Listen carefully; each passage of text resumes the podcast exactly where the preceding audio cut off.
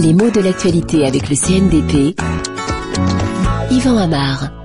On s'inquiète pour les deux journalistes français enlevés en Afghanistan et on sait bien que les déclarations des porte-paroles talibans qui nient avoir participé à cet enlèvement ne sont pas forcément rassurants.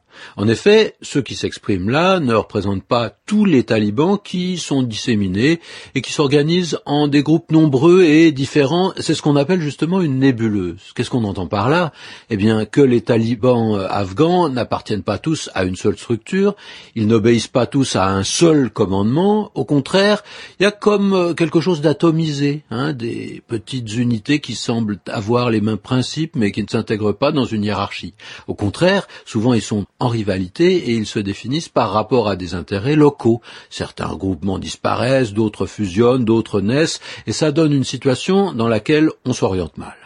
Alors d'ailleurs, euh, ce mot de nébuleuse, on l'utilise dans des circonstances un peu analogues, par exemple on parle de la nébuleuse d'Al-Qaïda, et puis dans les années 70, les groupes d'extrême gauche qui étaient issus ou simplement dopés par les événements de 68 étaient nombreux, indépendants, ils se scindaient, se regroupaient en fonction des affinités, des stratégies.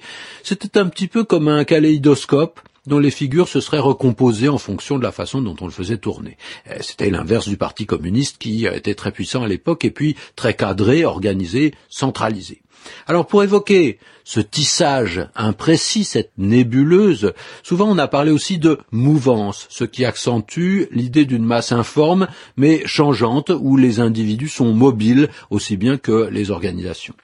On utilise donc cette image de nébuleuse parce que c'est une métaphore d'astronome qui évoque à la fois le flou et la multiplicité. En effet, ce mot de nébuleuse évoque le nuage, la brume, le brouillard, et on l'emploie pour désigner un ensemble d'étoiles innombrables. Par exemple, on peut penser à la nébuleuse d'Andromède.